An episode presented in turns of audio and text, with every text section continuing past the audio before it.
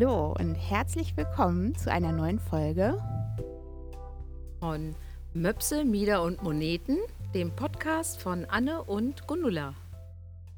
Ja, und heute haben wir uns überlegt, wir möchten euch ein bisschen was von den Anfängen erzählen, weil Gundula hat in diesem Jahr mit ihrem Laden Liebhabereien 20 Jahre Jubiläum. Yay! Wahnsinn! Und ähm, ich hatte im letzten Jahr im Dezember zehnjähriges, also auch verrückt irgendwie. ja, und wir haben uns so gedacht, dass, ja, wir erzählen am Ende vom Anfang.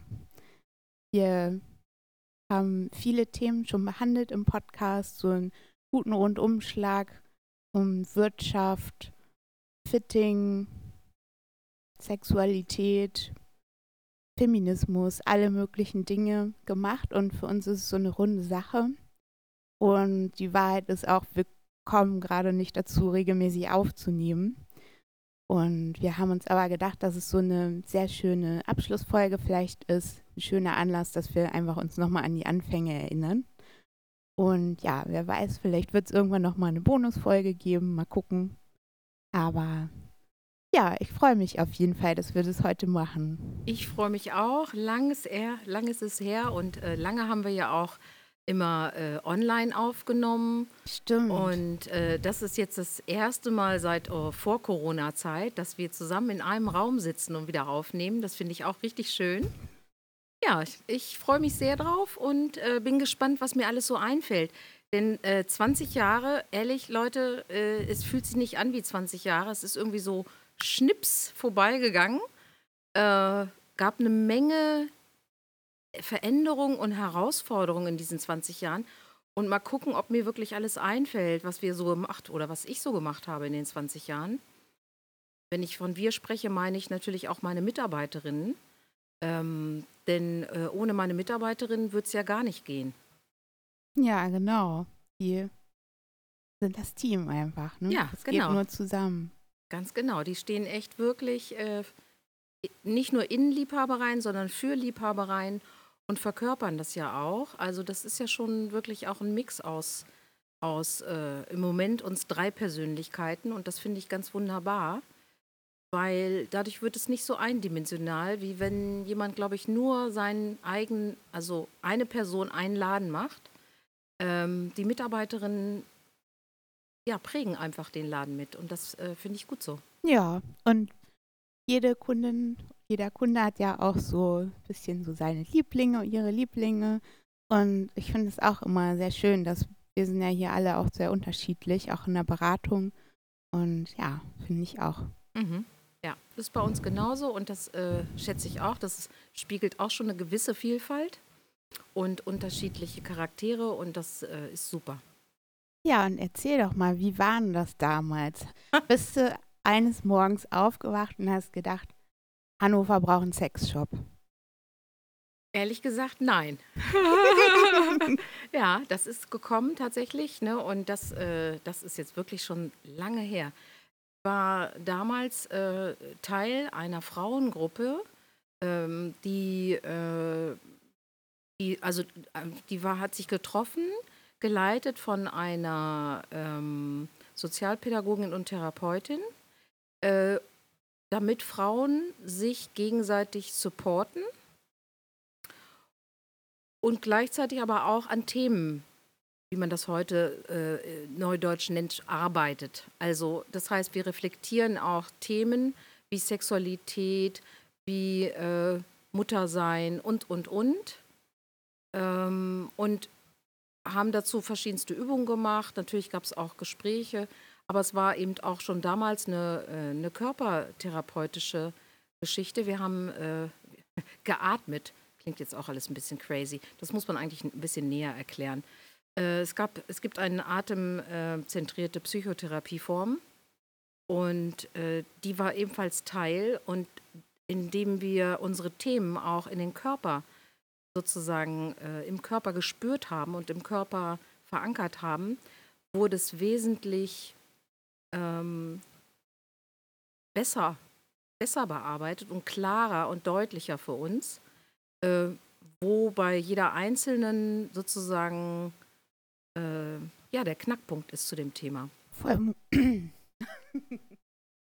voll modern auf jeden Fall. Also, Exakt. wenn ich mir so denke, wie ähm, vor 20 Jahren das so betrachtet wurde, wenn du irgendwie so an deinen Mental Health Themen gearbeitet hast, war das ja gleich so, oh, bist du ansteckend? Du nimmst jetzt ganz viele Medikamente. Nein, also du kannst nichts leisten im Leben. So Ja. und voll, Ja. finde ich voll gut, dass ihr das da schon gemacht habt. Also es war in erster Linie so eine, äh, äh, heutzutage neudeutsch nennt man das ja Empowerment, ne? Es, war, Mm, es ja. ging wirklich um Empowerment, ne? Es ja, ging cool. nicht, es war jetzt nicht eine therapeutische Gruppe, so Gruppentherapie, ne? so war es nicht, sondern es war wirklich eine Empowerment-Gruppe.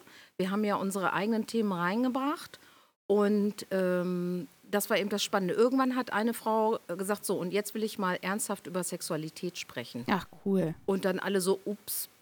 Und dann kam aber was ins, äh, ins Rollen.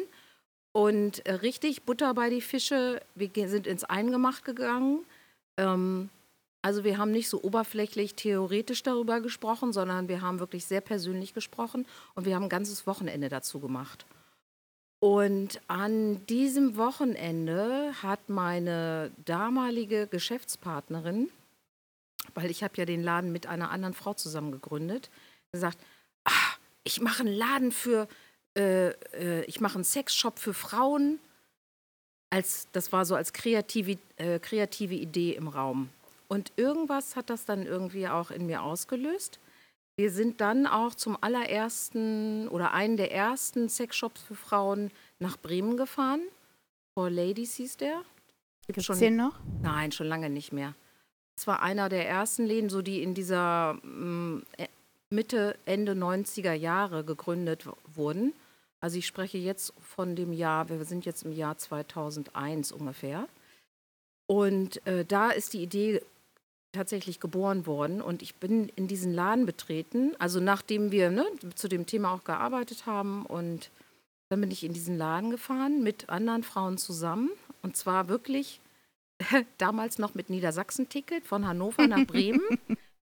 Und zwar exakt in der Zeit, wo unsere damals noch sehr kleinen Kinder in der Kita waren. Also wir haben diese Zeit genutzt, ähm, um äh, was Neues zu entdecken. Und in dem Laden hatte ich ein echtes Aha-Erlebnis in dem Sinne von, das hat mich, irgendwas hat mich da berührt. Ich habe richtig eine körperliche Reaktion gehabt, so gänsehautmäßig. Und äh, das habe ich in dem Moment auch, also ich habe es erstmal nur registriert und dann musste ich erstmal verstehen, dass das irgendwas Wichtiges für mich ist. Und dann äh, ist mir klar geworden, okay, also diese, diese Idee mit dem Laden, das bewege ich total in mir.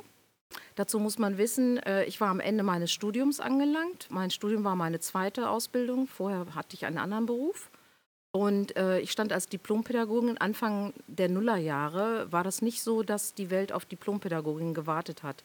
Es war nicht so einfach, wirklich gut bezahlte Jobs zu finden. Äh, es war eigentlich sogar fast unmöglich. Und ich stand da mit äh, Ende 30 und dachte so, hm, ja, äh, wie geht's denn für mich jetzt weiter? Und dann bin ich eben, wie gesagt, in diesem Laden gewesen und das war, hat irgendwas ausgelöst. Und dann habe ich mit meiner damaligen Geschäftspartnerin nochmal gesprochen und gesagt, sag mal, diese Idee, die du da geäußert hast, hast du das ernst gemeint? Ähm, irgendwas kickt mich daran. Lass uns, das, lass uns mal zusammensetzen und mal überlegen. Gut, und gesagt, getan. Wir haben uns äh, zusammengesetzt. Wir haben dann ein Mentoring-Programm hier von Gründerin Consult. Übrigens auch eine Institution, die es jetzt eben seit äh, 20 Jahren, über 20 Jahren gibt, die damals noch ganz frisch war, Teil der Wirtschaftsförderung Hannover. Lieben Gruß an die Frauen, die dort arbeiten. Und nee, nicht nur Frauen, ich glaube, es sind äh, Mitarbeitende. Jedenfalls ähm, haben die uns sehr unterstützt mit so einem Mentoring-Programm, um zu schauen, sind wir wirklich reif für eine Selbstständigkeit und haben wir alle, alle Punkte bedacht. Und wir haben ganz schnell gemerkt in diesem Mentoring-Programm, da waren ja noch andere, also es waren wirklich nur Frauen, das hat sich speziell auch an Frauen gerichtet, äh, dass wir mit unserer Idee tatsächlich schon sehr weit sind und genaue Vorstellungen hatten. Äh, genau.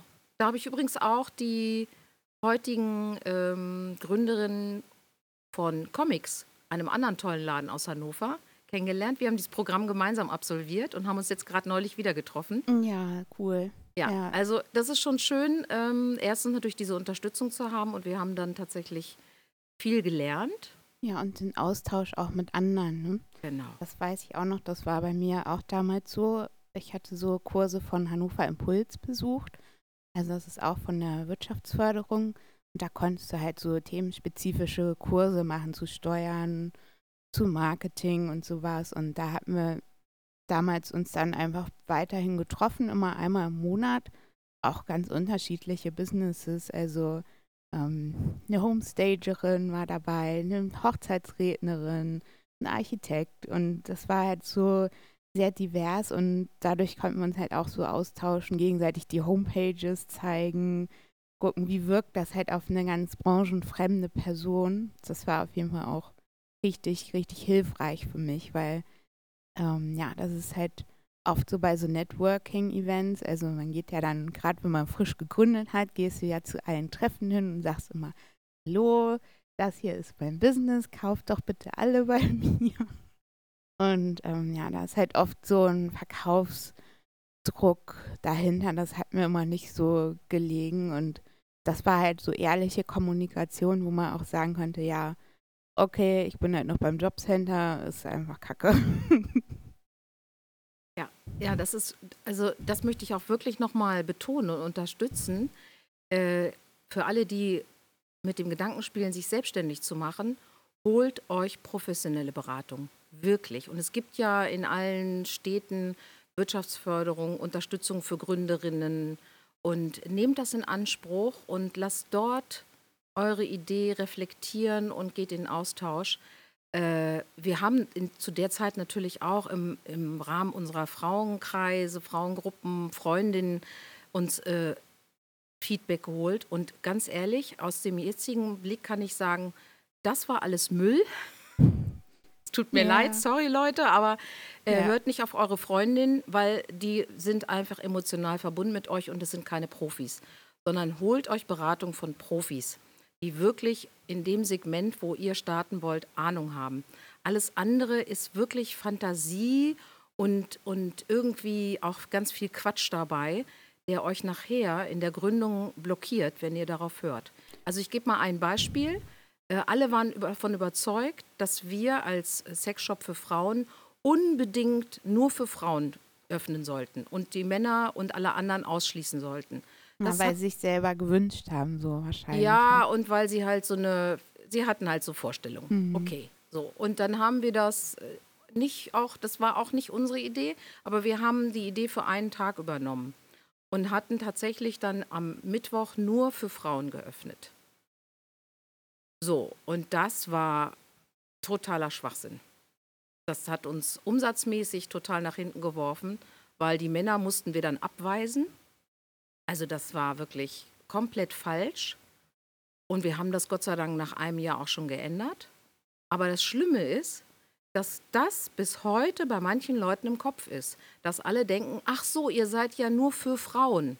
Mhm. Und das stimmt nicht. Ich meine, ich habe es eben gerade auch nochmal gesagt, Sexshop für Frauen.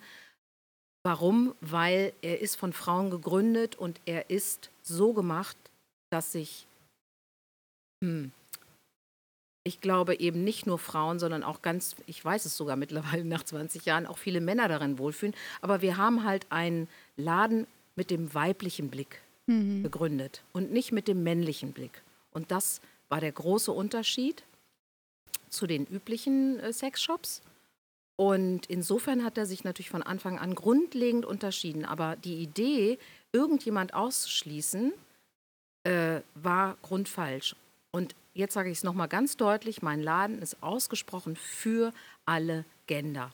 Also egal welche Identität und egal welches Geschlecht ihr habt, ihr seid willkommen. Sehr schön.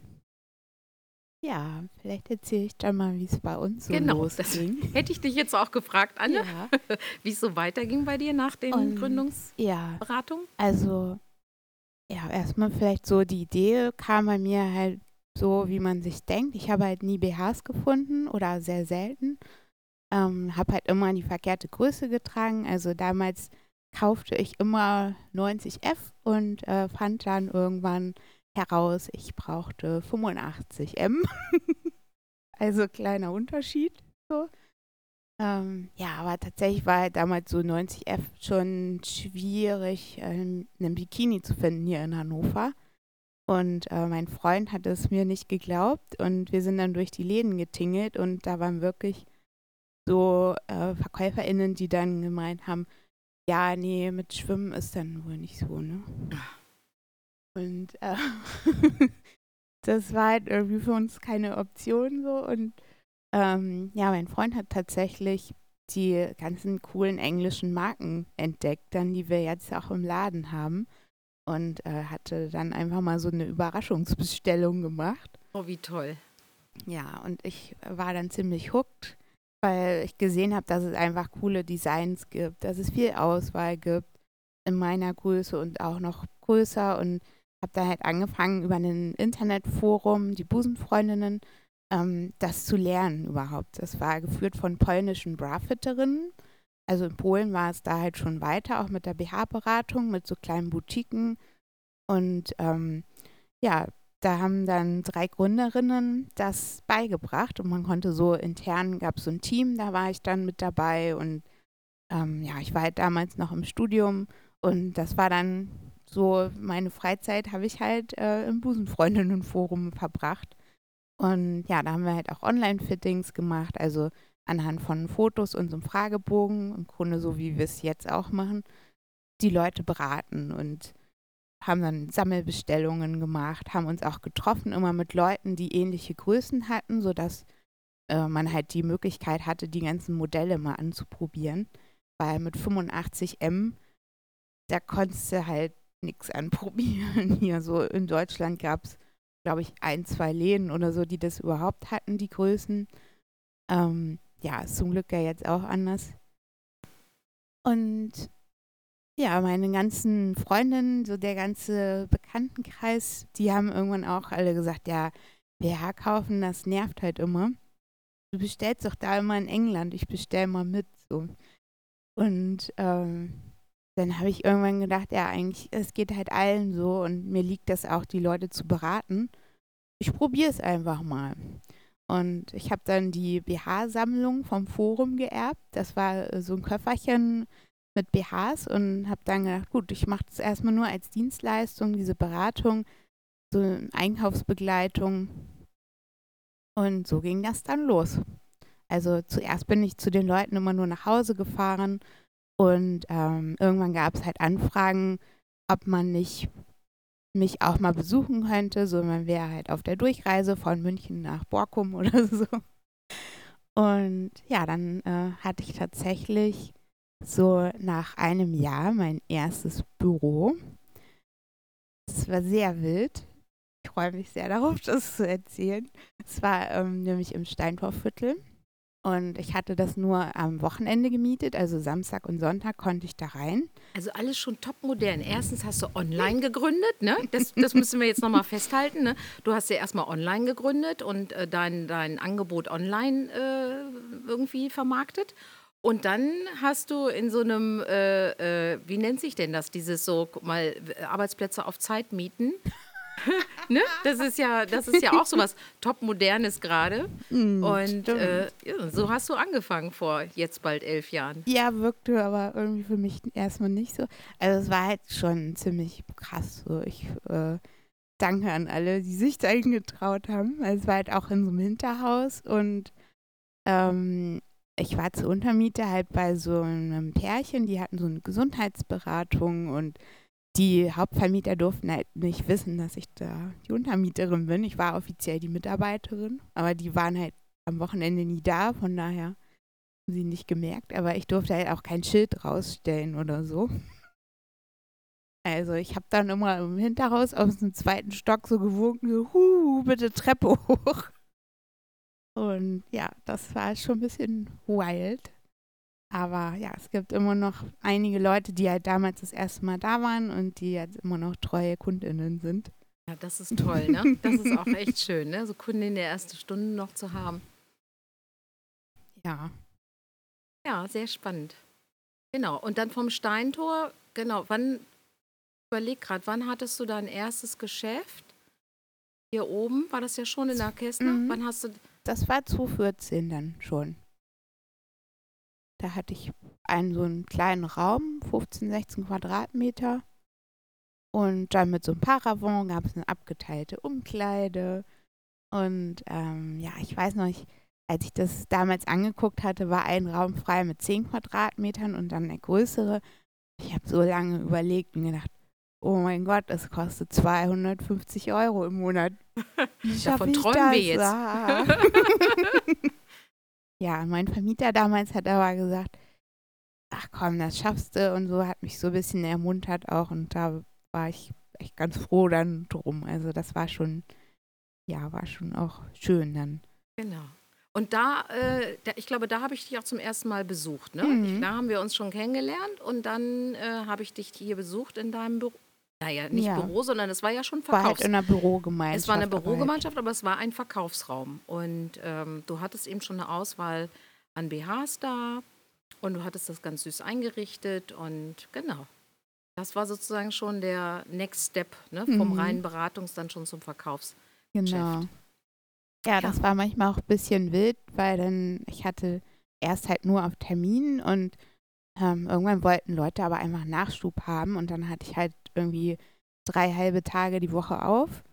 Und da war dann manchmal Samstag irgendwie in diesem kleinen Raum da zwölf Leute. Das war ein bisschen wild. Das ist wild. Und ja, Samstag war ja sonst niemand da in, dem, in der Bürogemeinschaft. Dann wurde halt sich auf den Flur umgezogen und äh, vor dem WC war halt so ein großer Spiegel. Ja, klar, nehmen wir als Umkleide. und das war irgendwie auch schön, weil das, die waren alle so empowernd, so gegenseitig auch und haben, obwohl sie sich alle nicht kannten, dann auch die Scham so abgelegt. Das fand ich, ja, hat mich sehr geprägt auch, Ja. dieses Erlebnis, dass Ja. ähm, oft so, ja, Personen, wenn sie eben auch andere dann in Wäsche sehen, dann denken, ach, das sind alles Menschen wie du und ich, wir sind alle irgendwie ganz normal und dann fällt halt die Scham auch.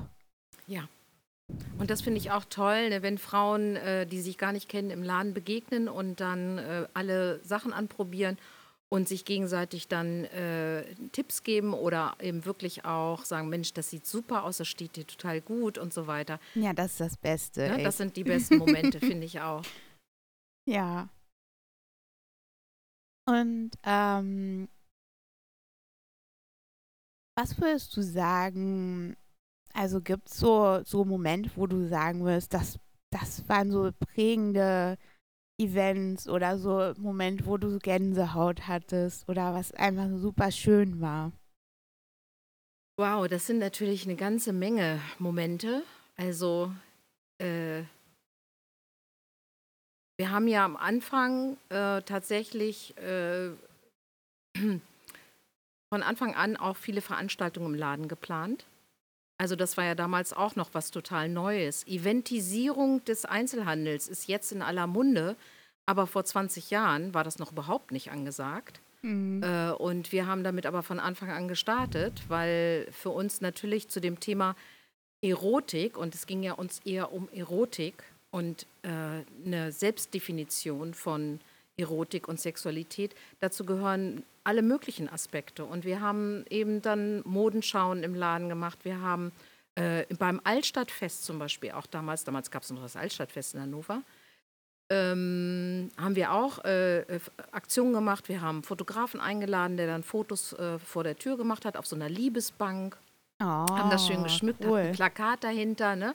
mit großem Herz, mit Altstadt äh, Hannover drin. Und dann konnte man sich als Liebespaar davor oder Freundespaar als äh, davor fotografieren. Äh, wir haben eine große Modenschau direkt auf der Altstadt Hannover gemacht, draußen. Das war schon wow, weil da haben wir wirklich hotte Sachen gezeigt, ne? mit Lack und Heben und so weiter und hatten mutige Models, denen ich also bis heute dankbar bin, dass sie sich getraut haben, mit wirklich heißen Sachen äh, da zu zeigen. Natürlich nichts, dass man, also klar, schambedeckt und so weiter, völlig klar. Aber trotzdem natürlich nicht so die Normalo-Wäsche, sondern schon ein bisschen hottere Sachen. Und das ist gut angekommen. Das glaube ich sofort. Mhm. Aber ja, also es gab natürlich dann auch immer äh, Leute, die äh, dachten so, huch, was ist das denn? Ne? Äh, also mein, mein Laden polar, äh, polarisiert bis heute. Das ist so. Ja, Ja? das glaube ich. Äh, Das ist ja schon bei uns manchmal so, dass Leute so, wenn sie mich fragen, ach, arbeitest du noch das und so, die hüsteln dann so und äh, hm, machst du noch diese ähm, Gesundheitsberatung? Also ist ja so gut für den Rücken und so, ne? ja, ich denke auch. so, hallo, wir sind nicht in 50er Jahren hier.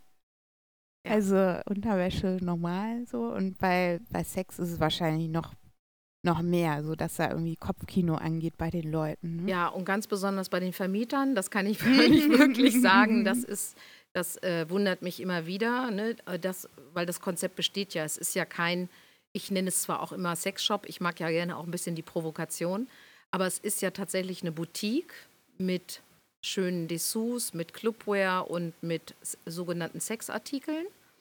Äh, und es sieht aus wie eine Boutique. Es ist ganz offen, es ist nicht pornografisch, also es hat nichts zu tun mit dem, was Menschen äh, für Bilder im Kopf haben, wenn sie Sexshop hören.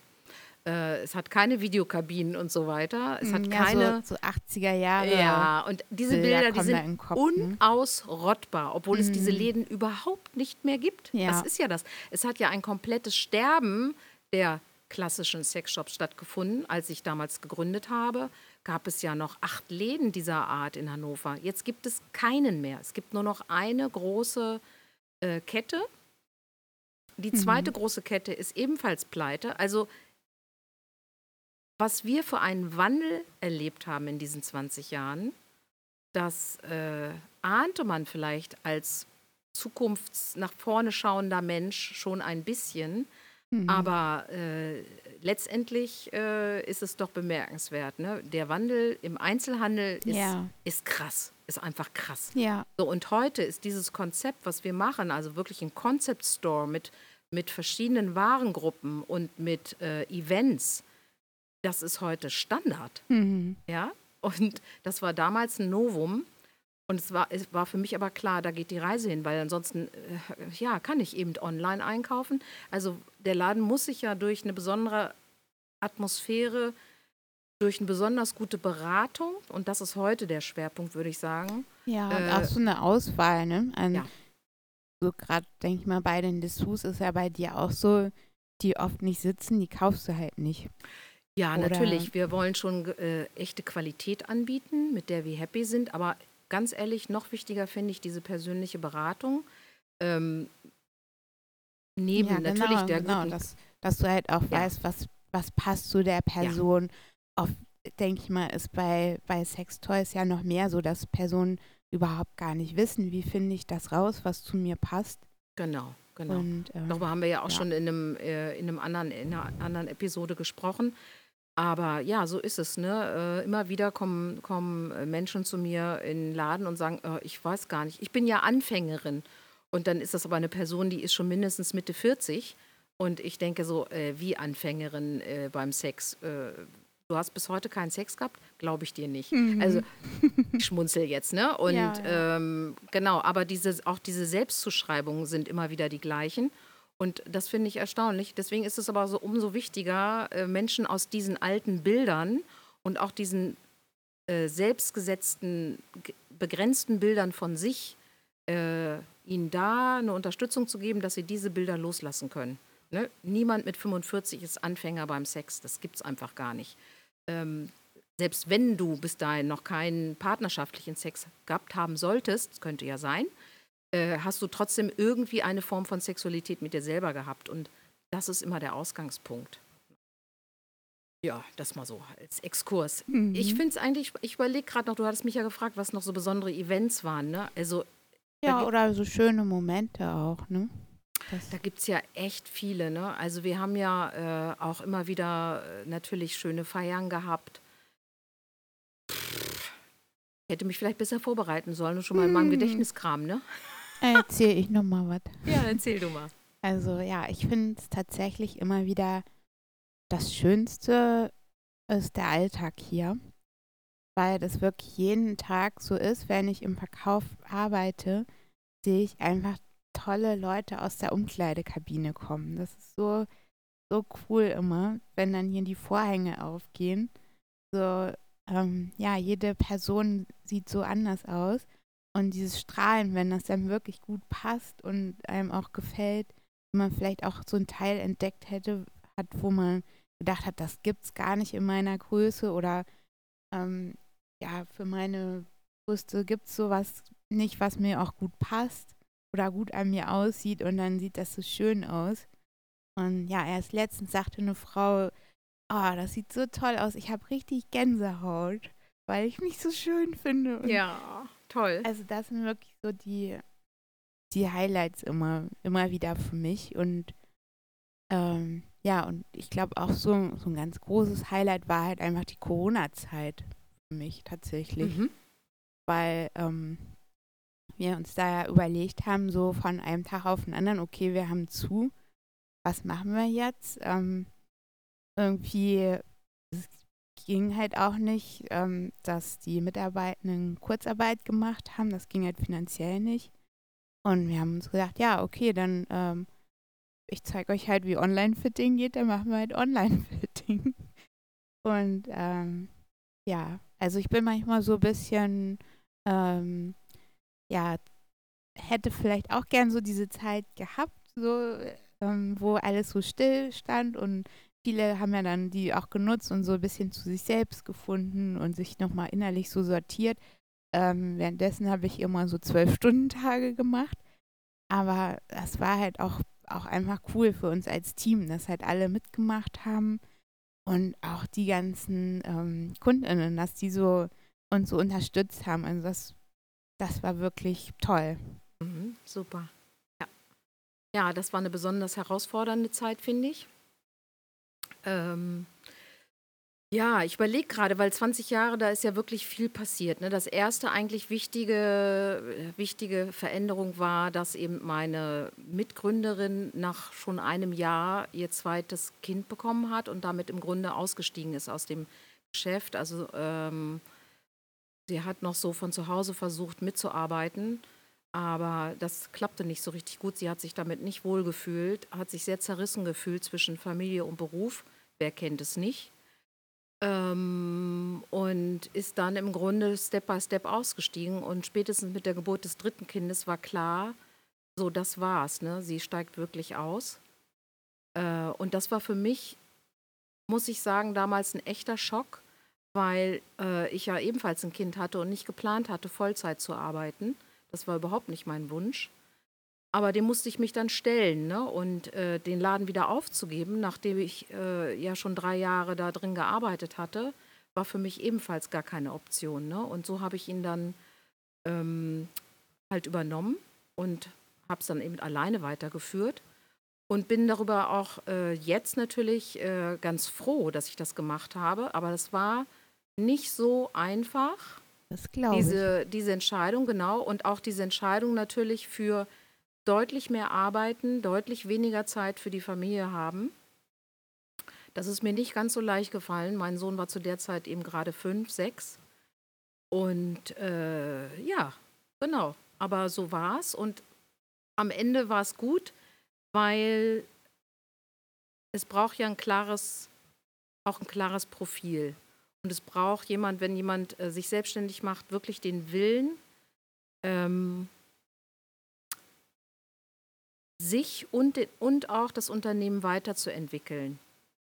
Und jemand, der nicht mit 100 Prozent dabei ist, ist eine echte Blockade. Das muss ich mal sagen. Ja, und so. äh, deswegen ist es gut, wenn man, wenn man alles, was nicht 100 Prozent ist, also wenn man nicht 100 Prozent im Laden steht, egal ob es man selbst ist oder Mitarbeitende oder was auch immer, dann muss das geändert werden. Also Davon ja. bin ich mittlerweile überzeugt. Ich hatte auch am Anfang so Fantasien, naja, wenn der Laden läuft, dann kann ich mich da ein bisschen rausziehen, mm, dann machen ja. das die Mitarbeitenden oder irgendwie solche Fantasien, ne? Ich weiß auch nicht. Und das ist einfach Quatsch. Also, ja, ich lache auch so ein bisschen. Ja, ne? Ähm, weil es ist halt wirklich so, wenn du halt ein Kleinstunternehmen bist, was wir ja sind, ja. wird es dir halt auch ein bisschen schwer schon gemacht. Ne? Und ich finde, das liegt In Bezug in auf meinem- Bürokratie meinst ja, du, ne? in meinem ja, ja. Alltag vor allem so an bürokratischen. Geschichten, die wir erfüllen müssen, was oft auch nicht so sinnvoll ist und was aber Zeit kostet und ähm, was halt nach außen nicht so sichtbar ist und was du halt auch nicht überblickst, wenn du gründest. Und die Dinge ändern sich ja auch immer wieder. Es kommen Gibt neue ja immer was Neues dazu. neue Sachen dazu. Ähm, und ja, das ist einfach dann schwierig, sich dann noch um andere Mitmenschen dann zu kümmern und zu sehen, wo kann ich die immer noch mal schubsen und noch mal schieben. Sondern du brauchst eigentlich eher so ein weiches Kissen, wo du auch mal reinfallen kannst. Du brauchst ne? wirklich Mitarbeiter, die 100 Prozent im Laden stehen. Und äh, ich bin so dankbar, dass ich so ein Team habe. Das ist äh, nicht immer so gewesen. Es gab ja auch Ja. viel Wechsel bei Mitarbeitenden in der Vergangenheit. Aber jetzt habe ich tatsächlich ein sehr stabiles Team. Und das jetzt schon seit elf beziehungsweise sechs Jahren. Und das ist fantastisch. Boah, elf Jahre schon. Ja, ich glaube, jetzt sind es im, im nächsten Jahr sind es dann zwölf Jahre schon. Cool. rum. Also es ist wirklich großartig und ich bin wirklich froh darüber. Ja, Ja, und äh, genau, die, die Herausforderungen hören ja nicht auf. Das ist ja auch so eine, äh, so ein, man hat immer so einen Wunsch, ich glaube, dieser Wunsch ist jedem Menschen inne, äh, so ein Wunsch nach Stabilität und das ist irgendwie, wenn es gut läuft, so soll es jetzt bleiben. nee. Aber Leben ist Wandel. Und das gilt ja, das gilt ja fürs gesamte Leben, das gilt ja für die Gesellschaft, das gilt für alles. Und das gilt natürlich auch für so ein, für so ein Kleinsunternehmen. Auch wenn wir stehen bleiben wollen, das funktioniert einfach nicht. Ne? ja. Wir müssen uns also immer wieder neuen Herausforderungen stellen und darauf muss man Lust haben. Wenn man darauf keine Lust hat, sollte man sich wirklich nicht selbstständig machen. Also das ist, finde ich, ist schon mal so, Ja, so. Grundvoraussetzung. Äh, ich habe eine Idee und das wird sich im Laufe der Zeit ändern, was da kommt. Und ich muss Bock haben, mich Veränderungen zu stellen. Und wenn ich darauf keinen Bock habe, sondern wirklich äh, 0815, 9 to 5 arbeiten will, dann kann ich nur jedem raten, lasst es mit der Selbstständigkeit, Ja. weil so wird es nicht funktionieren. Ja, das auch Mhm, nochmal zu unserem Thema. Selbstständigkeit. Ne? Und ähm, ja, was für mich halt auch total wichtig war, einfach so ein gutes Nachhause kommen, also so ein unterstützendes privates Umfeld. Das ist halt auch wichtig und denke, das muss man halt auch vor der Gründung einfach mit dem Umfeld besprechen, dass man gründen möchte und ähm, ja, sich auch so ein bisschen das überlegen, wie wird das sein, wie ist das, wenn ich halt auch an den Wochenenden arbeite und sowas einfach, ne? Weil das kann halt auch schon gerade für eine Beziehung oder für eine Familie auch schon echt belastend sein. Absolut. Und Mhm. ähm, das ist halt sehr, ja, da hatte ich einfach Glück, weil mein Partner ist auch selbstständig und konnte mir da halt auch dann schon so ein bisschen erzählen davon, wie, wie ist das alles und äh, wie ist das bürokratisch und wie gehe ich um mit Unsicherheit, wenn das Geld mal fehlt oder so. Und ähm, da war dann eben auch von Anfang an so ein Verständnis dafür da. Ja, da habe ich auch Glück und mein Mann ist ja auch selbstständig und kennt deswegen auch äh, das Auf und Ab der Selbstständigkeit ähm, und der permanenten Herausforderungen, die natürlich auch echt anstrengend sein können. Äh, und da habe ich auch, und da muss ich auch nochmal sagen, vielen Dank, lieber Mike. Jetzt, äh, weil ohne, ohne ihn wäre es auch nicht gegangen. Und zwar weil man wirklich, wie du sagst, diesen emotionalen Support braucht. Man braucht auch finanziellen Support, einfach durch mal Hängepartien. Ich glaube, da haben wir uns immer gegenseitig gut unterstützt äh, in unserer beider Selbstständigkeit. Aber das ist genau das, was man braucht. Ein Partner, der da echt mitgeht und sagt, ich weiß, dass du das schaffst und äh, wir schaffen das zusammen. Ich unterstütze dich. Ja, Anne, vielleicht magst du noch mal was erzählen ne, äh, zu, dem, zu deinem Gründungszeitraum, auch in Sachen Finanzierung. Ja, genau. Du hast ja auch gerade schon so ähm, angesprochen mit den PartnerInnen, die so, ähm, ja, oder dass, dass du mit deinem Partner dich auch so wechselseitig unterstützt hast finanziell. Und bei mir war es tatsächlich auch so, dass ich ähm, ein bisschen Startgeld bekommen habe, dann von meinem Partner 500 Euro.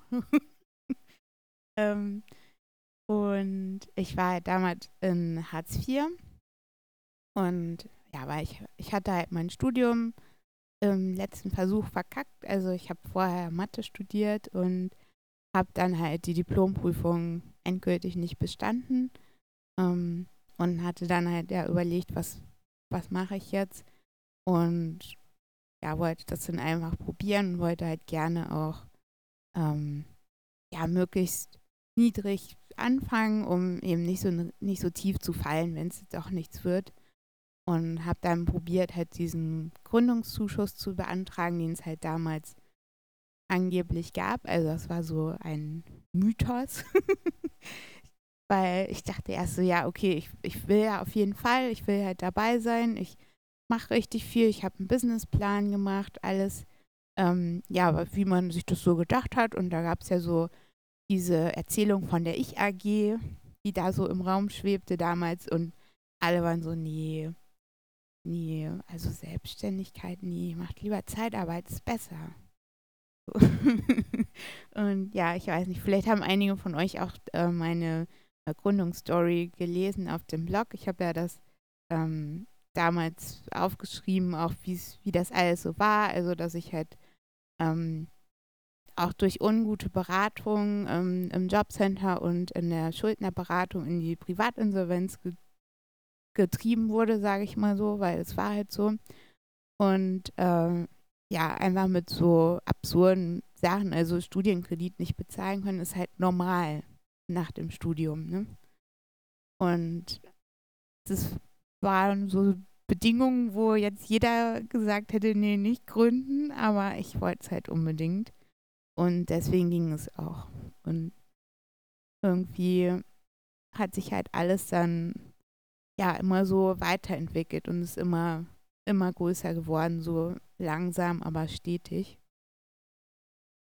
Ja, und also ich glaube, dass ähm, das nicht unbedingt sein muss, dass man halt irgendwie eine Riesenfinanzierung hat, aber du musst halt, wenn du das nicht hast, gut mit Zahlen umgehen können. Also du musst einfach kalkulieren können, was muss wie viel kosten, damit ich irgendwie meine Miete bezahlen kann. Ganz genau, man muss die Zahlen immer im Blick behalten. Und ich meine, du hast natürlich die besten Voraussetzungen mitgebracht, ne? mit Mathe-Studium. Du bist ja sowieso so ein kluges Köpfchen und äh, kannst einfach äh, gut logisch denken und kennst dich einfach auch aus mit äh, dem ganzen Computerkram, nenne ich das jetzt mal. Ja, definitiv. du bist ne? Influencerin. Ja, jedenfalls äh, ist das heutzutage, glaube ich, äh, etwas, was Voraussetzung ist. Du, man kann heute nicht mehr gründen, ohne sich äh, mit IT zu befassen. Nee, äh, weil es, das muss auf jeden das Fall muss sein. sein.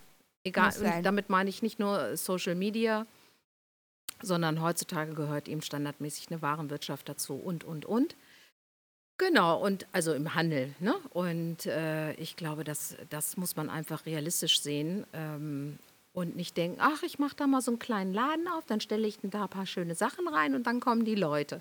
Mhm. So wird es nicht mehr laufen. Ne? Wir hatten ja damals das Riesenglück, dass, weil diese Idee so neu und ungewöhnlich war, äh, die Presse gleich auf uns aufmerksam wurde und sowohl die Tagespresse, aber eben auch der NDR in der ersten, sogar noch vor, vor Eröffnung waren die schon da und haben uns beim Malern der, der Wände, ja, das haben wir natürlich auch alles noch selber gemacht. Wir haben auch noch die Einrichtung selbst gebaut und, und äh, gemalert und so weiter. So sind wir gestartet. Ähm, ja, da war, kam eben schon die Presse und das war natürlich auch eine Unterstützung, dass wir schon ein gewisses Maß an Öffentlichkeit hatten. Denn das waren ja noch die Vor-Social-Media-Zeiten. Das kann man sich ja mhm. gar nicht mehr vorstellen. Äh, ich habe ja dann Jahre später, also ich glaube erst nach zehn Jahren oder so, mit Facebook angefangen. Äh, und ja, das war ja so die Zeit dann ja, auch, ne? wo genau. viele dann Facebook hatten. Und dann erst danach, nochmal Jahre später mit Instagram, wo wir jetzt eben am aktivsten sind. Und äh, das Gleiche gilt ja auch, äh, ich überlege gerade so mit, mit Fotos. Ne? Also das Problem, was ich habe jetzt auch, so im Grunde, um das so schön bebildern zu können, es gibt ganz wenige Fotos aus den ersten Jahren, die wurden nämlich noch äh, wirklich mit Kameras gemacht, wenn man denn welche gemacht hat. Das war noch nicht so selbstverständlich. Heute hat man immer das Handy dabei mit dem Smartphone und macht Knips, Knips, Knips Äh, jedes Event wird 23.000 Mal abgelichtet. Aber das war damals noch nicht so. Und deswegen, äh, du hast mich ja gefragt nach, nach noch schönen Events. Mir fällt jetzt zum Beispiel noch ein, damals habe hab ich eingeladen äh, Deborah Sandal, die leider vor kurzem verstorben ist, äh, ist eine der Pionierinnen, ähm, wenn es um weibliche Sexualität geht. Die hat schon ähm, glaube 2000 oder so oder sogar noch in den 90ern angefangen, Bücher über weibliche Ejakulation zu schreiben, also übers äh, umgangssprachlich Squirten. Und äh, wir haben sie, ich habe sie eingeladen dann für Vorträge. Ähm, sie hat auch Workshops gemacht für Paare. Also Gehfläche, heutzutage normal und Wissen über die Klitoris ist, glaube ich, sehr verbreitet worden in den letzten drei, vier Jahren Auf jeden Fall. Äh, von Instagram, Gott sei Dank, mhm. wird es immer weiter verbreitet, wobei ich glaube, die große Mehrheit weiß es immer noch nicht. Aber äh, 2003, 2005, 2007 war das noch bei niemandem bekannt. Ja. Also selbst bei Pro Familia nicht. Denn eine damalige Mitarbeiterin von Pro Familia, mit der ich befreundet äh, bin, äh, hat dann mit mir gemeinsam diese Vorträge organisiert, damit wir noch ein größeres Publikum erreichen, natürlich über Profa. Ähm, die, die Komplexität der Klitoris war damals selbst in Sexualberatungsstellen nicht bekannt. Ja, krass, ne? Ja, krass, das genau. Ist, da habe ich auch neulich so dran gedacht, als ich mal durch mein Insta-Feed gescrollt bin. Ähm, ja, wie sich das geändert hat, auch gerade so in den letzten Jahren, ne? Ja. Schon, ja. schon krass. Gott sei Dank. Und natürlich gab es auch schon immer Transmenschen. Und ich hatte auch von Anfang an im Laden mit Transmenschen zu tun. Ähm, und hatte selber natürlich auch gar keine Ahnung.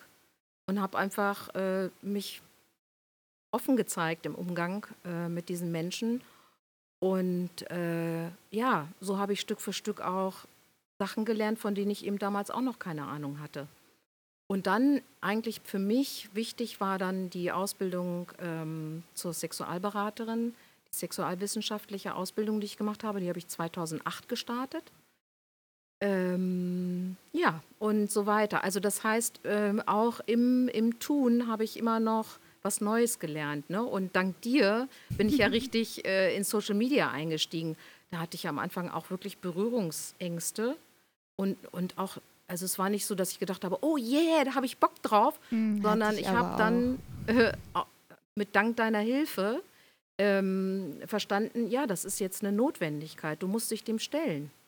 Mhm. Und auch mit dem Podcast, ne? Ich meine, äh, du hast das vorgeschlagen und, und ich war so, hä, warum?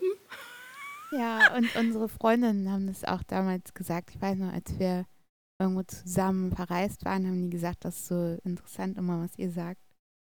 Ja, ja. aber finde ich äh, spannend, was du mit Social Media sagst, weil bei mir war es echt auch so, also ich weiß, ich hatte ganz lange so eine Sperre, mich bei Facebook anzumelden und ähm, ich war ja zuerst bei Twitter angemeldet und ähm, habe da halt irgendwie schon so ein bisschen was geteilt, auch so meine Überlegungen, wie soll der Laden heißen und irgendwie sowas, ne? so aus dem Alltag, aus dem Gründungsalltag. Und ähm, ja, das so Facebook wirkte halt immer so offiziell und irgendwie auch so datenkrakig. Genau, das war und, halt auch für mich so ein ähm, absolutes ja. No-Go. Ne? Ja, ja, und das, das war für mich halt auch so eine Hürde, mich da anzumelden. Und ja, aber jetzt ist auf jeden Fall auch so Instagram, das, das macht mir viel Spaß, weil da ja auch von den Leuten so nette Rückmeldungen kommen. Also ja, und ich weiß noch, am Anfang hatte ich auch so vorher, nachher ähm, Bilder gemacht mit auch mit Freundinnen und von mir auch, aber es stand halt nicht dabei, dass ich das bin. Und äh, ja, irgendwann habe ich dann halt auch angefangen, mal Bilder mit Kopf von mir im BH zu posten und tatsächlich gab es nie eine negative Rückmeldung so auf meinen Körper. Also nie hat irgendwer gesagt, wie siehst du denn aus, dass du dich hier im BH zeigst, sondern es war nur ähm, ja gute Rückmeldung von Leuten, die gesagt haben, cool, dass du das machst, so weiß ich auch, wie es bei mir vielleicht aussieht. Ja, und natürlich ein paar aufdringliche Cis-Männer, aber die blockiert man dann halt. aber ja, der überwiegende Teil schon einfach sehr positiv und ja, ich habe neulich das erste Mal ein Bild von mir auch im kompletten Dessous-Set gepostet. Also das war für mich tatsächlich auch nochmal so ein Step, auch wenn man das vielleicht nicht so denkt. Ne? Also auch BH und Slip und sonst nichts. Ähm, ja, ja, das ist schon nochmal anders, ne? Ist Weil anders. Man, man fühlt sich ganz klar nackiger mhm, dann, ne? Ja.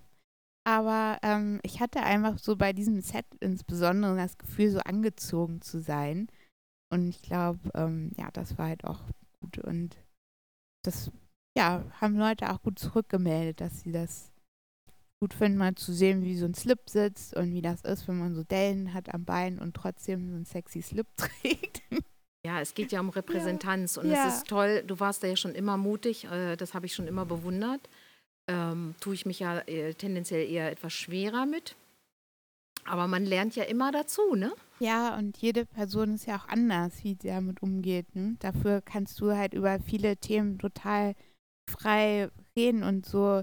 Wenn es um Sex geht, ja. So, ja, ich finde das immer so gut, du erklärst es so sachlich, aber trotzdem nicht so trocken.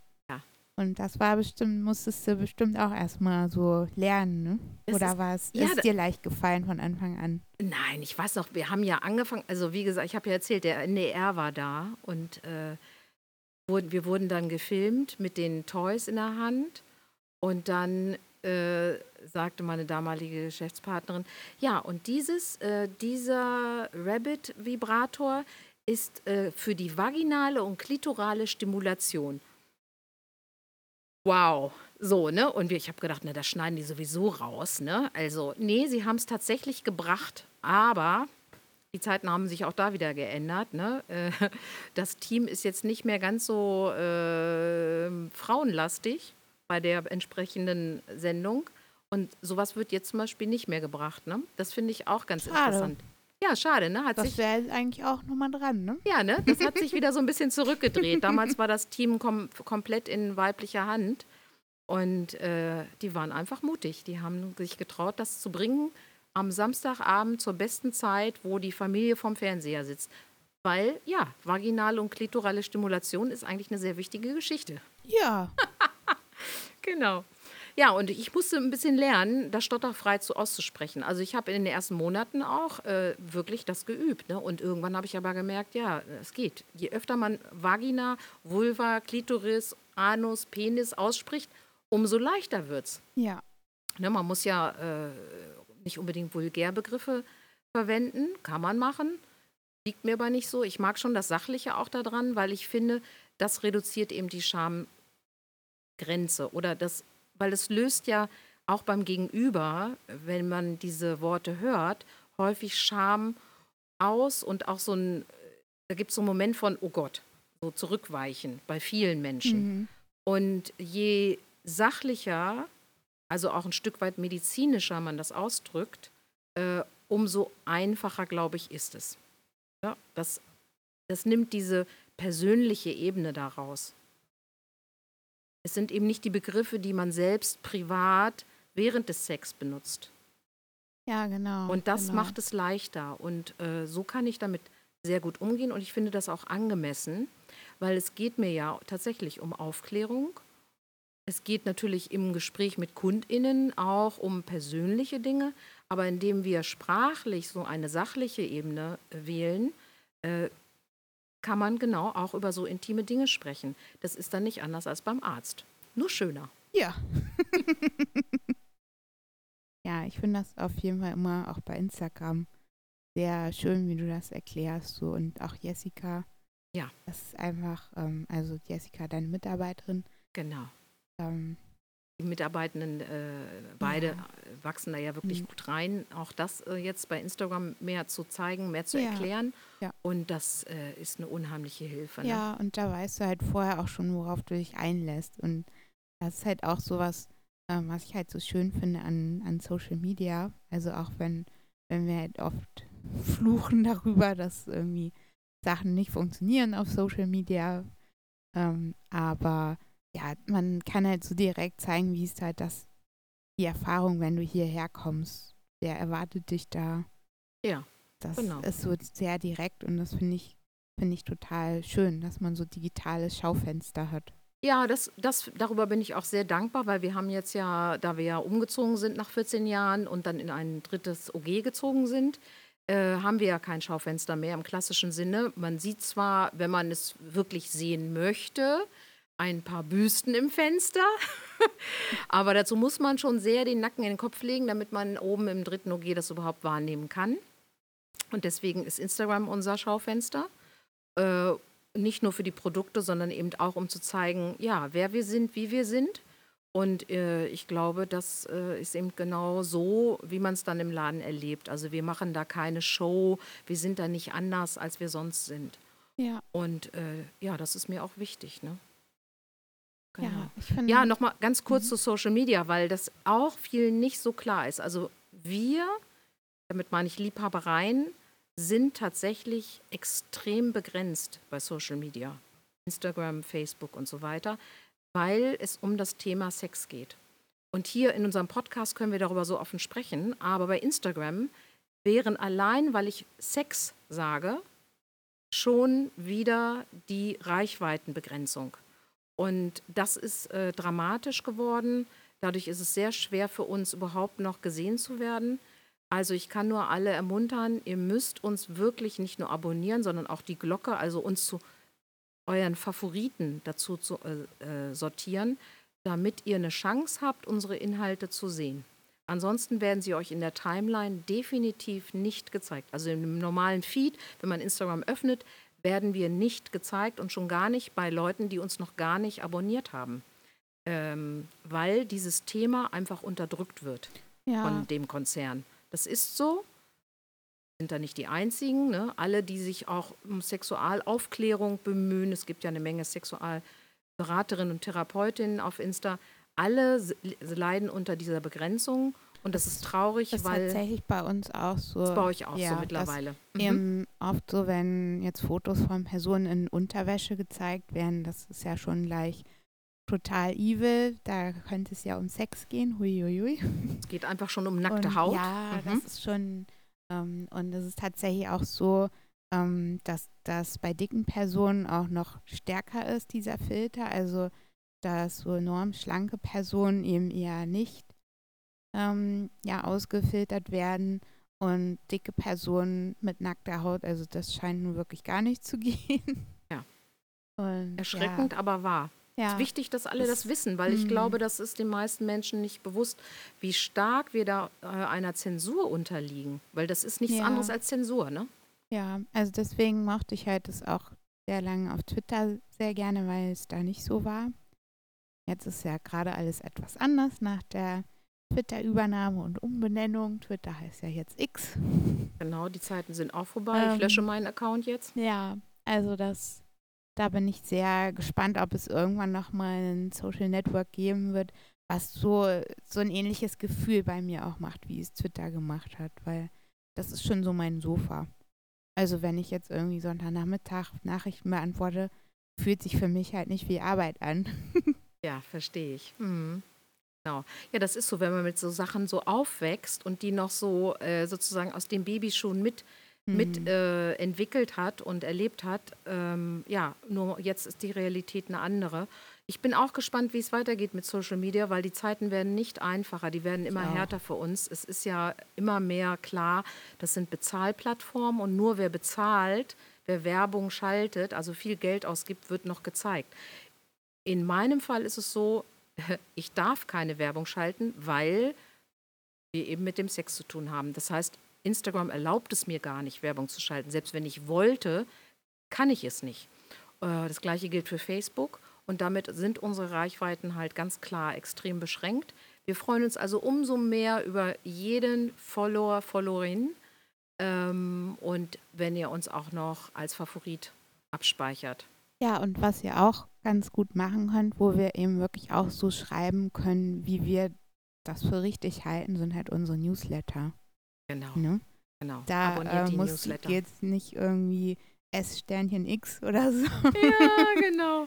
sondern ja, also das, das kann wir halt redaktionell einfach so gestalten, wie wir das denken, mit Bildern, die uns wichtig sind. Und ja, das ist halt dann auch so, dass es direkt in euer E-Mail-Postfach geht und ihr das dann direkt bekommt und nicht darauf hoffen müsst, dass der Feed euch das vielleicht äh, erlaubt, das zu sehen. Ja, ja, genau. Ja, das ist, es bleibt spannend, ne? Und äh, ich würde mhm. sagen, das ist eigentlich äh, unser Schlusswort, oder? Denn äh, wir sind ja mittendrin. Unsere Unternehmen entwickeln sich immer weiter. Ja, ich würde auch sagen, so als Tipp, äh, auf jeden Fall folgt Gundula bei Instagram und guckt, ne, vielleicht postet sie ja da noch einige Sachen von früher. Ja, das wird kommen in den ne? nächsten also, Posts. Vor, äh, am, und am 10.09.23, das sage ich deswegen, weil wer weiß, wann ihr diesen Podcast-Episode hört, feiern wir wirklich unser 20-Jähriges. Das yeah. ist der verkaufsoffene Sonntag im September. Ihr seid alle eingeladen. Kommt vorbei. Es gibt auf alle Fälle Prosecco, lang und schmutzig und natürlich noch ein paar andere schöne Sachen. Äh, ich habe ein lustiges kleines Gewinnspiel mir ausgedacht mit einem Fühlsack. Mehr wird jetzt noch nicht verraten. Und ähm, wir freuen uns total drauf, einfach mit euch anzustoßen und in Erinnerung zu schwelgen. Sehr schön. Ja, dann vielen Dank, liebe Gundula, dass du auch heute dir die Zeit genommen hast, dass wir zusammen aufnehmen konnten. Ja, das gebe ich gleich zurück, liebe ja. Anne. Ich freue mich, dass wir hier wieder zusammengesessen haben. Ja, das ist das wirklich nochmal was anderes. Mhm. Ja, und dann äh, bleibt uns nur noch zu sagen, hört auf jeden Fall, wenn ihr es noch nicht gemacht habt, auch unsere alten Episoden nochmal an, weil auch da erzählen wir viele spannende Sachen zum Thema Menstruation, zum Thema Stadtentwicklung. Und ganz besonders zum Thema, wie finde ich einen passenden BH? Das ist der Evergreen überhaupt, ne? Und der wird immer, immer aktuell bleiben, weil ja. das, was wir da an Wissen weitergeben, das, das verändert sich tatsächlich mhm. nicht. Also habt's schön, macht's gut und vielleicht bis bald wieder. Tschüss. Tschüss.